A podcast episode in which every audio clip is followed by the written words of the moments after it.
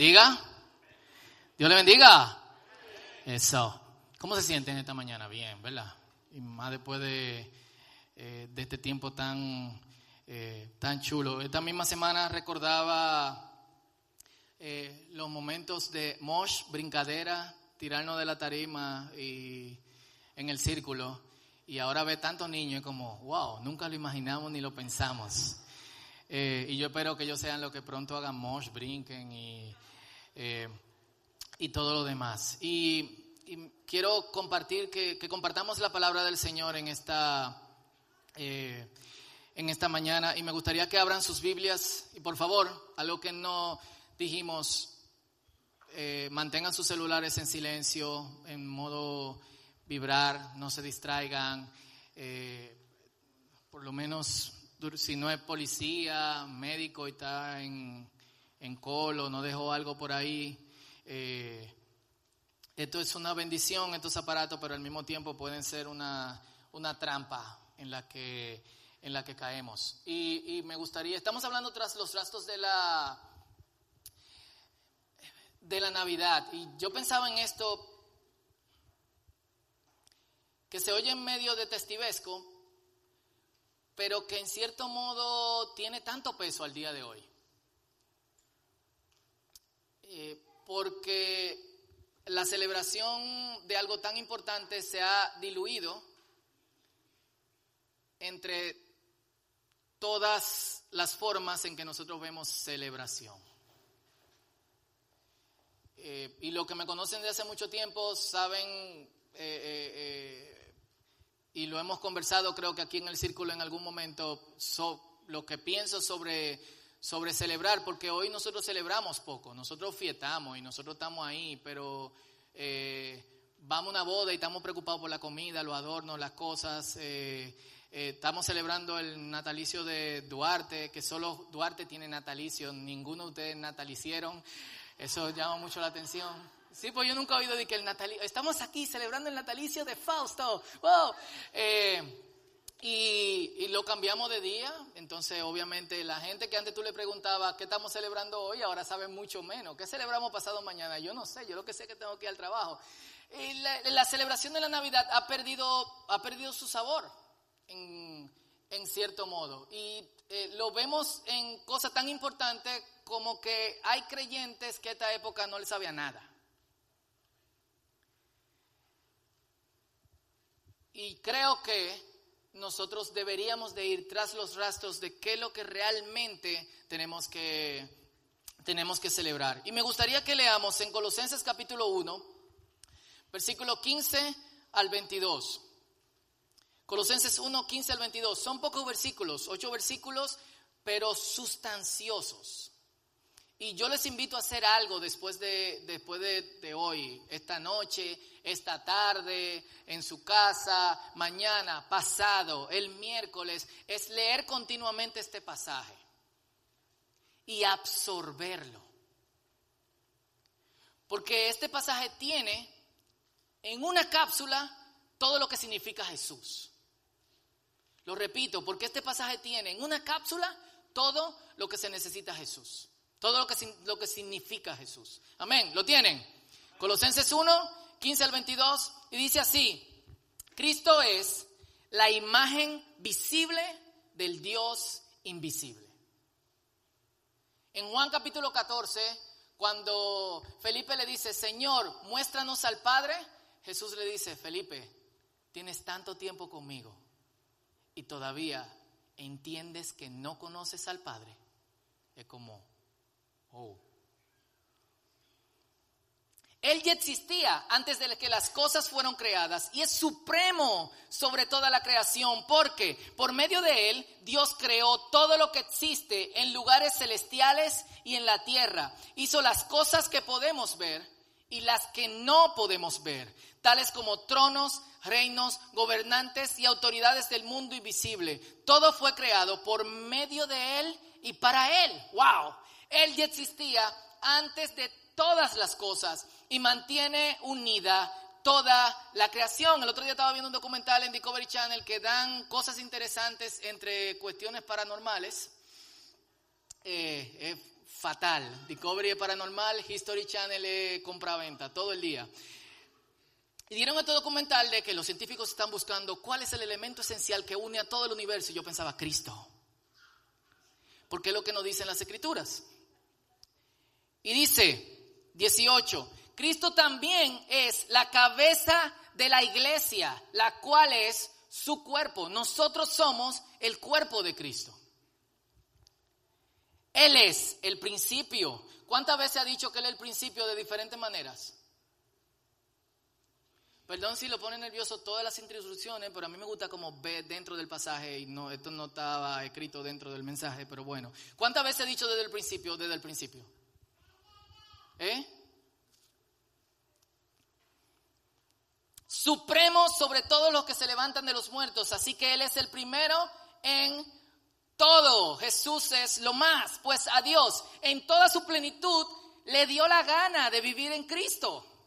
Y por medio de él, Dios reconcilió consigo todas las cosas. Hizo la paz con todo lo que existe en el cielo y en la tierra por medio de la sangre de Cristo en la cruz. Eso los incluye a ustedes, que antes estaban lejos de Dios, eran sus enemigos, separados de Él por sus malos pensamientos y acciones. Pero ahora Él los reconcilió consigo mediante la muerte de Cristo en su cuerpo físico. ¿Cuántos dan gracias a Dios? Como resultado, los ha trasladado a su propia presencia. Y esto es algo que debe darnos durísimo. Y permitan que, bueno, no sé si vamos a llegar al mensaje, pero esto es algo que debe darnos durísimo. O sea, Dios, en el momento en que nos alcanzó y que nos conectó con Él y nos reconcilió con Él a través de la sangre de Cristo, nos trasladó directamente a su presencia. Así que el estado en que nosotros nos encontramos es que en la presencia de Dios. ¿Qué significa eso para ti? Te lo dejo tarea.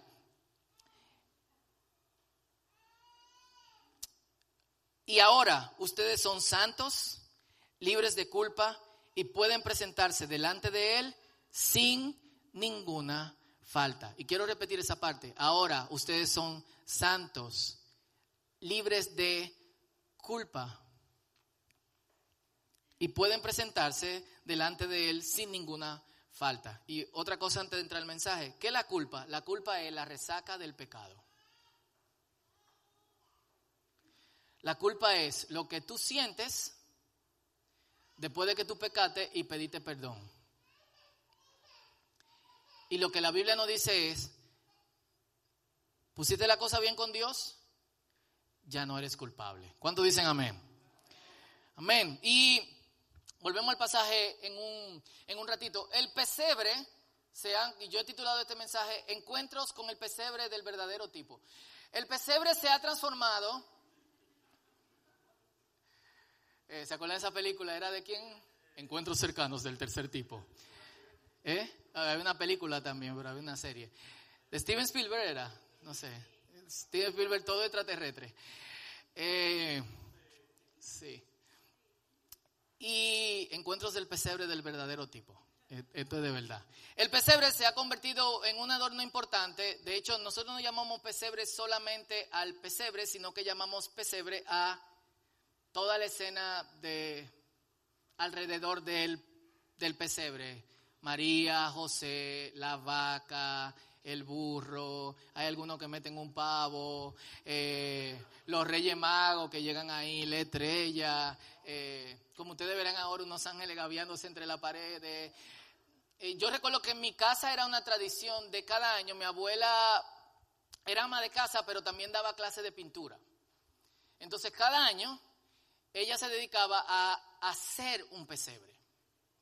Y entonces a mi casa iban gente a ver lo que mi abuela ponía alrededor del arbolito de Navidad de Charamico. Que el otro día estábamos viendo una serie, se quemó el arbolito y quedaron los charamicos y dijeron, ¿quieren esto? No, eso está muy feo y eso es lo que usamos aquí.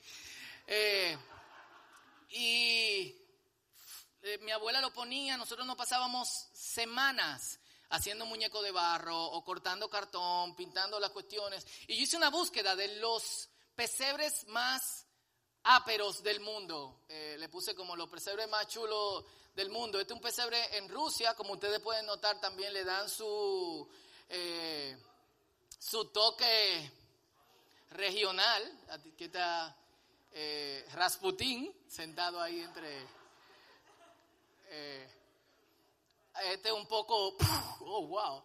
Eh, salen unos rayos del niño Jesús.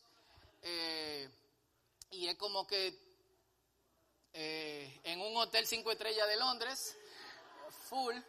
Este está chulo, entre alguna ruina eh, europea, eh, parece que los ángeles no volaban, sino que se gaviaban.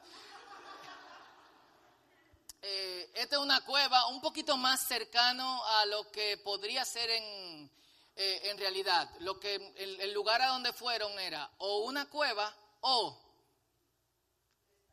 30% o 75%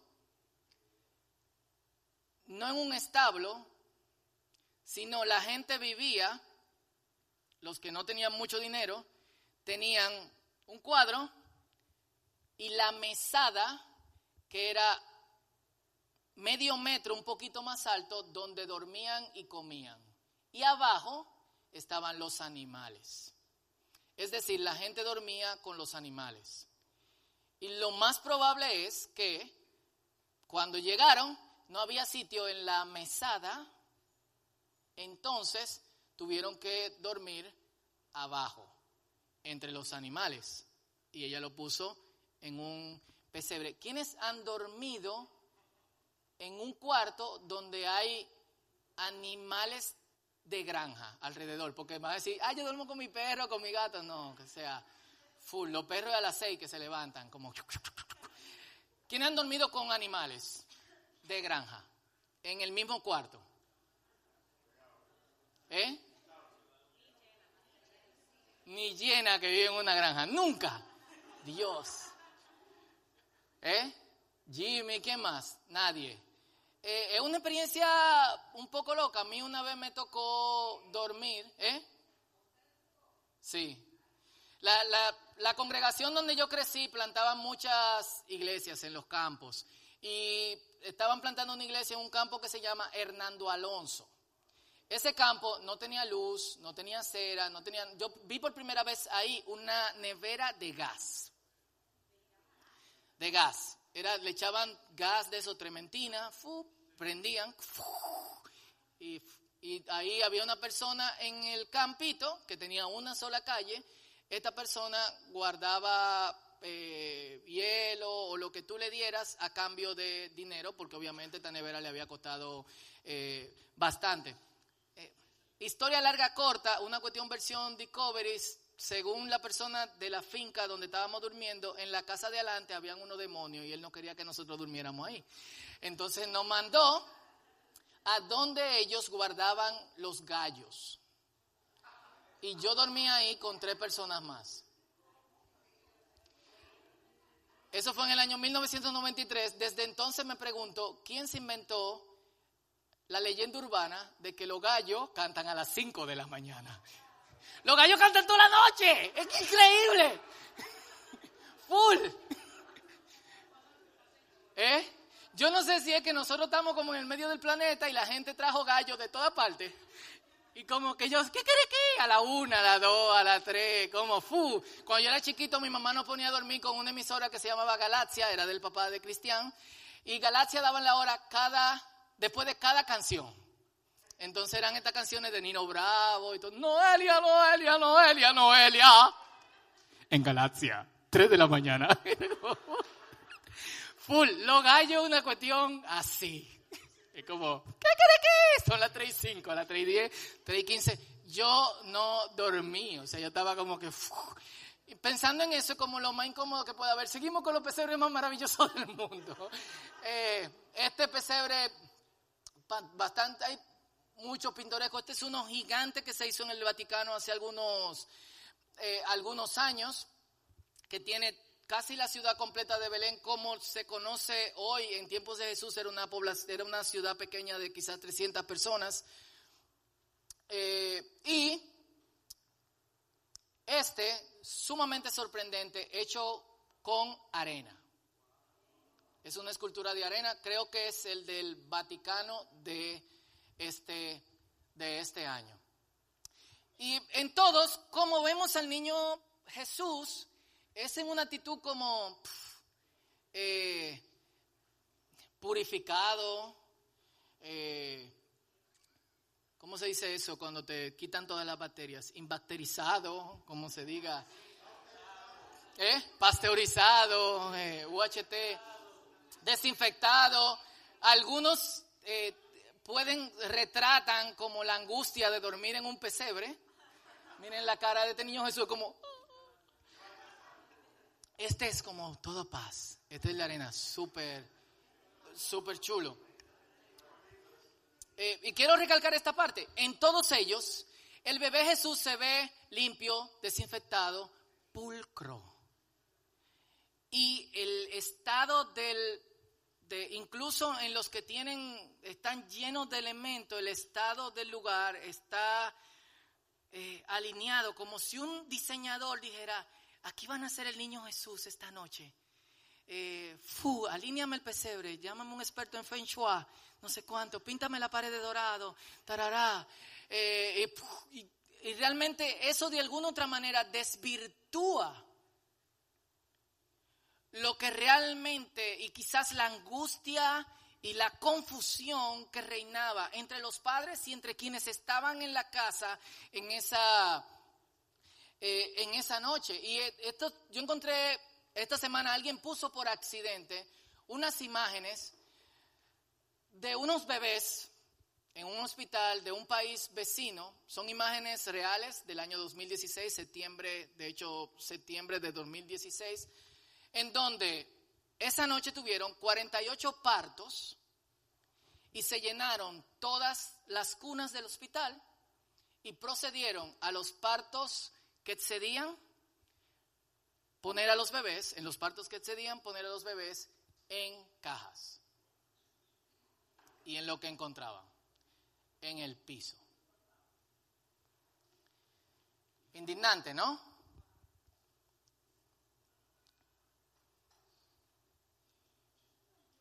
Este es uno de los bebés. Fue una de las personas que trabaja en el hospital, alarmado, empezó a tirar fotos y le envió por grupo de, WhatsApp hasta que el asunto se hizo eh, viral. ¿Qué pasó? Gracias. En esas situaciones alarmantes y fuera de lo que cualquier padre en cualquier época de la historia hubiese deseado, nació Jesús. Y yo pregunto, ¿qué ustedes hubiesen hecho si entran al hospital y ven esto, aparte tirar una foto por WhatsApp? ¿Eh? Es fuerte. Eh, yo realmente eh, me hubiese gustado saber qué pasó con los padres cuando llegaron y le dijeron, es el suyo, el de la cosa rosada, no, el, de, el que está allá, el que lo está mirando, que, tiene, que está arropado con una lona, ese. Y, y estos bebés fueron puestos ahí por las mismas razones por las que Jesús fue puesto en un pesebre. ¿Por qué? Porque no había otro lugar no había otro espacio. ¿Para quién? No solamente para el bebé, sino para ellos. Y yo les hago una pregunta importante hoy. ¿Era lo que había o Dios lo eligió así? Algunos están como, ah, no, no entre ahí porque yo tengo problemas con Dios y ahora es que tú estás poniendo a Dios desgraciado, hacer que su hijo naca y lo pongan en un pesebre, barajan un chin. Vamos avanzando.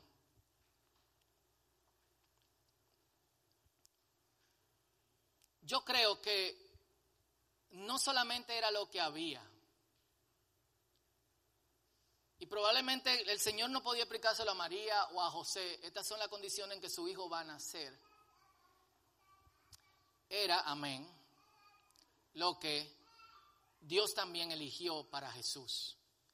Porque el nacimiento en este estado de Jesús coincide con su naturaleza de un reino cuyos orígenes no son terrenales y que insistía constantemente en negarse a sí mismos, a sí mismo, poner a otros adelante, servir a otros, en que en el reino de Dios se sube bajando y que triunfar es ir de hecho a entregarse.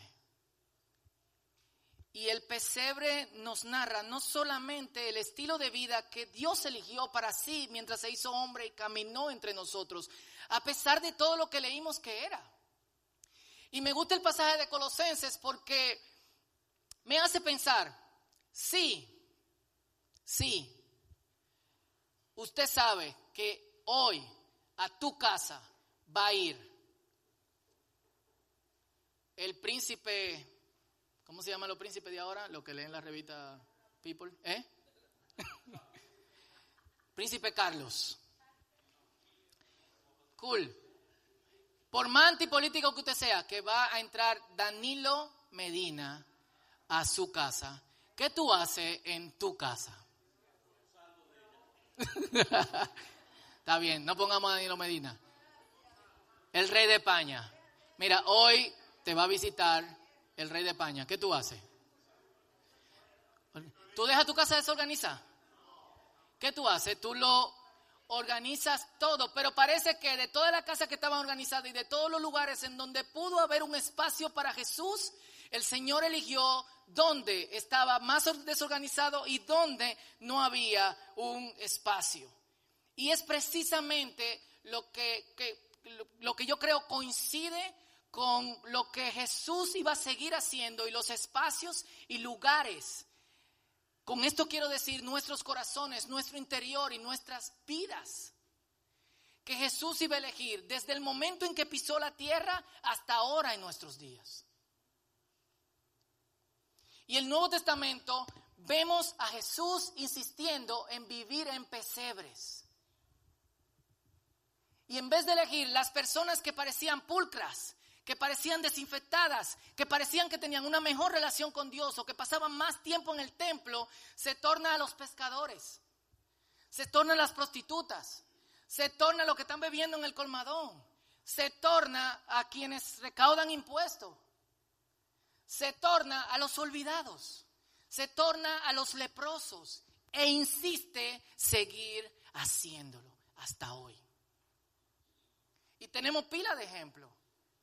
Esta semana estábamos leyendo en la sesión para nuevos miembros sobre la mujer samaritana. Y cuando Jesús se encuentra con ella, ella dice, ¿y tú eres judío y estás hablando conmigo? Y Jesús le dice, yo no solo soy judío, si tú supieras quién está hablando contigo. Uf. Yo creo que yo hubiese hecho como hizo Pedro cuando, cuando en, la pesca, en la pesca milagrosa, en Lucas capítulo 5, que ven todos estos peces, Pedro se tira al suelo y dice, Señor, aléjate de mí. O sea, yo no soy la persona con la que tú deberías andar, tú no me conoces. Y Jesús dice, yo sí te conozco. Y porque yo te conozco, yo quiero hacerte una propuesta. Yo te voy a dar un nuevo trabajo, yo te voy a hacer pescador de hombres. Y Jesús sale con Pedro, inflado Pedro, y tuvieron que hacerle algunos ajustes después, y todo eso conoce, la mayoría conoce la historia, algunas reparaciones aquí allá, y algunos tornillos que tenía flojos, pero Pedro sale como, uff, yo no sé qué significa esto, pero pero vamos, vamos a darle. Mateo, salen inmediatamente del bote y encuentran este cobrador de impuestos. Y el Señor le dice, sígueme. El tipo dejó la mesa con todo lo cuarto y fue a su casa, montó un party, invitó a todos los amigos y dijo, vengan, que este tipo le gusta vivir en pesebres. Y probablemente lo que más le impresionaba a, a Mateo, que es Leví, se cambió el nombre, es el hecho de que probablemente en medio de su búsqueda de Dios y en medio de luchar con, porque yo estoy haciendo esto, esto que yo estoy haciendo no está bien, recibía de los religiosos desprecio y rechazo en vez de tú tienes una oportunidad con Dios. Dios puede morar en tu corazón, Dios puede vivir en tu vida. Pero cada vez que alguien pasaba, fu, y se ve en cómo ellos reaccionan cuando Jesús se junta con ellos y los fariseos llegan y llaman a los discípulos y le dicen, ¿y por qué que su maestro le gusta andar comiendo y bebiendo con gente de dudosa reputación?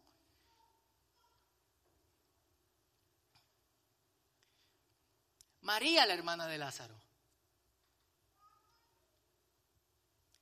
La Biblia dice que Jesús sacó de ella siete demonios. Lo próximo sabemos que está haciendo un asopado en su casa.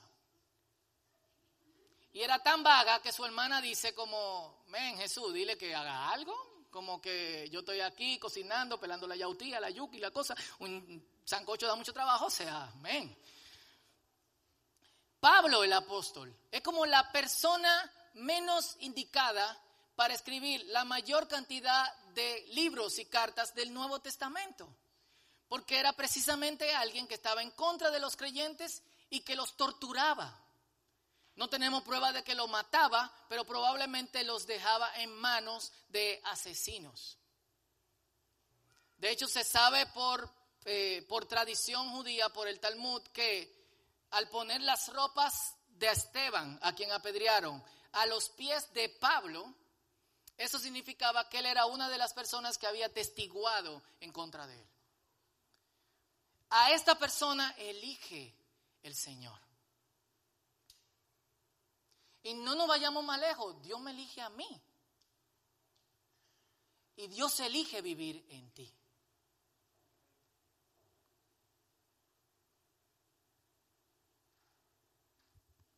Y yo creo que el verdadero significado de María envolviendo a Jesús en los trapos que, que, encontraba y poniéndolo en este lugar en donde los animales comían y bebían,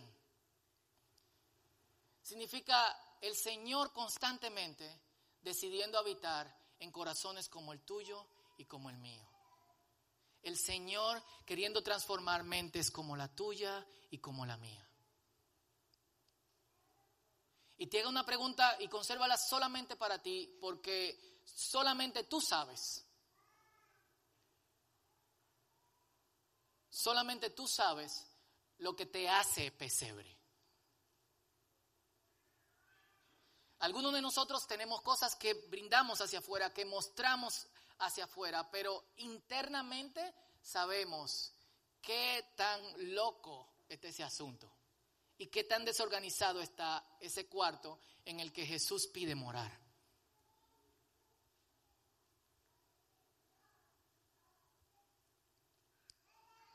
Y yo te voy a pedir que pienses algo. No había una persona mejor que tú en la que Dios pudo hacer lo que Dios está haciendo contigo. Te hago otra pregunta. ¿Cuántas veces tú has dicho, me rindo? Dios yo creo que se rindió conmigo hace años.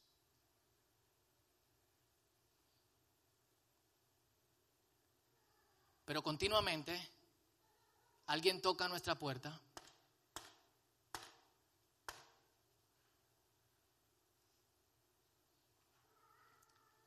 Y si supiéramos quién es, no lo, no lo abriésemos. Y a veces no lo abrimos porque sabemos quién es. Y entra a nuestro desorganizado corazón. Y lo primero que hace no es como, wow, ¿qué pasó aquí? es como, eh, tú deberías de organizar ciertas cosas. Lo primero que hace es, sentarse, preguntar, ¿cómo estás? Y decir, te amo. Y las coincidencias entre el nacimiento de Jesús en el pesebre, yo las llamaría diosidencias de hecho, y su venida a nuestros corazones son sorprendentes. Sigo con esto. Bueno, segunda de Corintios 8, 9, ustedes conocen la gracia generosa de nuestro Señor Jesucristo, aunque era rico, por amor ustedes hizo pobre para que mediante su pobreza pudiera hacerlos ricos. ¿Y dónde vemos toda la riqueza de Dios? En todo lo que leímos en Colosenses capítulo 1, versículo 15 al versículo 22. Y estas son las diosidencias entre el nacimiento de Jesús en un pesebre y la venida a nuestro corazón. Muchos de nuestros corazones están desorganizados hasta el día de hoy. Algunos corazones todavía no se organizan. Jesús elige entrar y pasar. El rey, el príncipe, el asombroso, el consejero, el que sostiene todas las cosas en el universo, decide estar en tu corazón y trasladarte a su presencia. Dar un aplauso al Señor. Que lo veo como, Amén. Y la exigencia de él no es arreglar tu corazón, sino que simplemente abran la puerta. Apocalipsis capítulo 3, versículo 20, versículo que cada, cada vez que lo escucho se lo dicen a no cristianos, pero que es precisamente dedicado a cristianos y dice, mira, yo estoy a la puerta y llamo, estoy tocando. Si oye mi voz y abre la puerta, yo entraré y cenaremos juntos como amigos. Y como mejor amigo, porque mejor que amigo, porque para los amigos hay que organizar cierta cosa, meter alguna cuestión de sobre la, debajo de la cama. Jesús es como, nada más ábreme. Dos, ¿por qué? Porque a Dios le da la gana, pero también porque los corazones que parecen en orden no quieren a Dios en sus vidas. Mucha gente han organizado su vida y entienden que no necesitan a Dios. Y a veces la organizan para que Dios entre. Pero tenemos que recordar que Dios ve más allá que simplemente poner el cuarto en orden. Él mira mucho más profundo. Lo que hay debajo de la casa, las raíces de la amargura, las cosas que enterramos, lo que metemos debajo de la cama. Tres, pasa a espaldas del mundo y el mundo nunca logra entenderlo. Lo que pasó en el pesebre, mucha gente, incluyendo gente muy importante, lo ignoraron. Lo que pasa en tu vida, hay gente que no lo entiende y que también lo ignora. Lo que puede pasar en tu vida, hay gente que no lo va a entender y que también siempre lo va a ignorar. Alguien hizo a principios del siglo pasado un estudio sobre conversiones y sobre conexiones con Dios. Y una de las características de la gente que tiene una conexión con Dios es que su experiencia, aunque real, es difícil de contar para que otros la crean. La persona que tiene una experiencia con Dios generalmente se le hace muy difícil explicar cómo fue esta experiencia. Y cuatro, aunque pasa a espaldas del mundo y el mundo no lo entiende, hay celebración en el cielo. Lucas capítulo 15, versículo 7, hay más alegría en el cielo por un pecador perdido que se arrepiente y regresa a Dios. ¿Quién soy yo?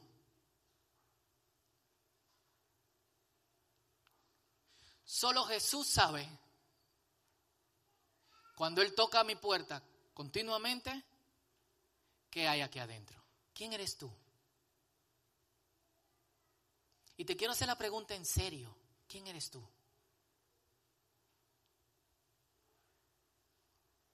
¿Quién eres tú? Lo más loco de todo, Jesús decide vivir en mí. Hay mucha gente que piensa que Jesús no debería hacerlo. Hay mucha gente que piensa que yo soy el menos adecuado. Hay gente que te ve y pregunta, ¿ese es cristiano? ¿Ella debe de cristiana? ¿Ese que potea los versículos bíblicos? Todos sabemos qué significa. No hay nada más que decir, la conversación pasa a otra cosa. ¿Viste Nuria ayer? ¿Ya? Se acabó. Mm. A Dios no le importa eso. A Dios no le importa. Ese es parte del gigantesco significado de la Navidad. Por eso, esta noche buena, cuando tú cenes, y te sugiero que el cerdo tenga mucha grasa, asegúrate cambiar tu dieta de dieta de hierba a dieta keto, donde se puede consumir grasa. Mándenos los chelitos a, ok, keto. Y celebra con otros que así como el Señor decidió entrar en este lugar desorganizado donde probablemente nadie durmió, solamente Él,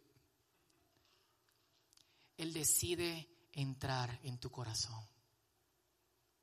Celebra que has tenido un encuentro del pesebre, del verdadero tipo, porque en nuestros corazones, en la mayoría de los casos, cuando lo encuentra el Señor, es el real chiquero, hashtag.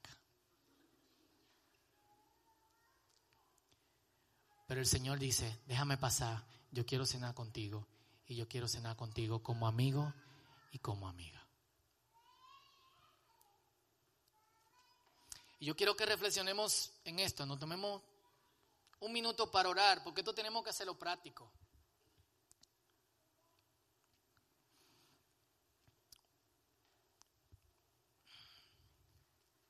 Cristo, quien es la imagen visible del Dios invisible. Decidió en su riqueza adoptar la pobreza. Y en su posición de rey, tocar en mi corazón, en tu corazón, y probablemente estás aquí y tu corazón, Él sigue tocando. Y ha decidido, a pesar de lo que hay ahí adentro, habitar en ti. De hecho, en Colosenses leímos en el versículo, versículo 22, Dios nos ha trasladado por esto a su propia presencia. La presencia de Dios es el estado en el que vivimos cuando tenemos un encuentro de pesebre del verdadero tipo.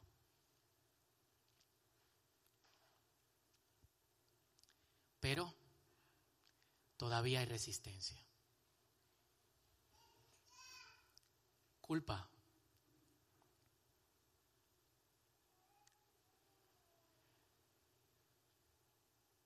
Jesús entra en nuestro corazón chiquero, pero para restaurarlo hay cosas que todavía escondemos de Dios. El hecho de que Él quiera ver el chiquero es porque Él mismo quiere limpiarlo. Eso no lo va a limpiar solamente tú, Él va a participar en eso. O quizás te crees que tienes todo en orden y que no necesitas a Dios.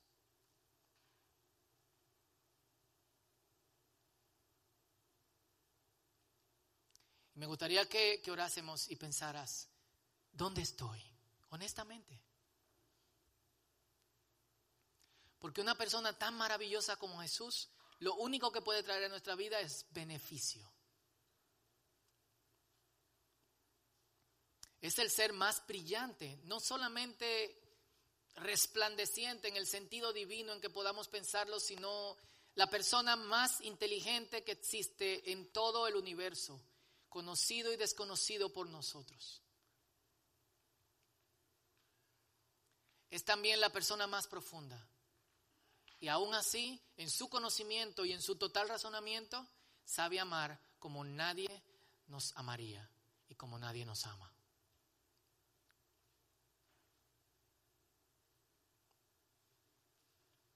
Entonces, un minuto, ¿dónde estás? Escondiendo cosas de Dios, dejando de entregarle cosas, ordenando para que Él no vea, o haciendo resistencia por tu culpa. Es decir, yo soy muy culpable, ya no, no, como Pedro, tú no tienes nada que ver conmigo, o creyéndote que tienes todo en orden y no necesitas a Dios. Me gustaría que reflexionemos en esto. Un minuto.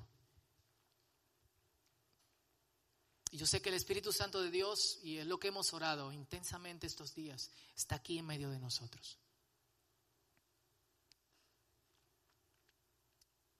No lo dejes de hacer. Este es, este es tu tiempo con Dios.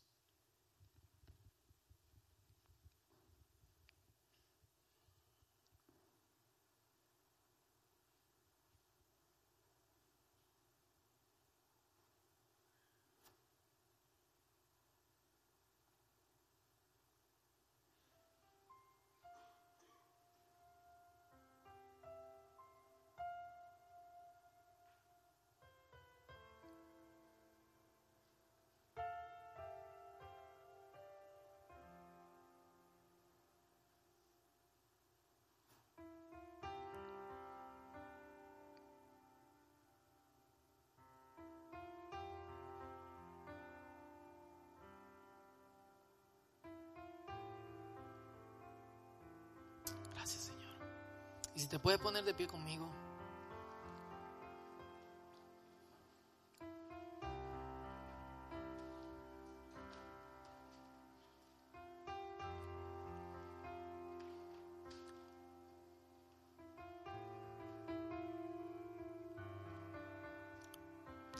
La Navidad no solamente es el cumpleaños de Jesús,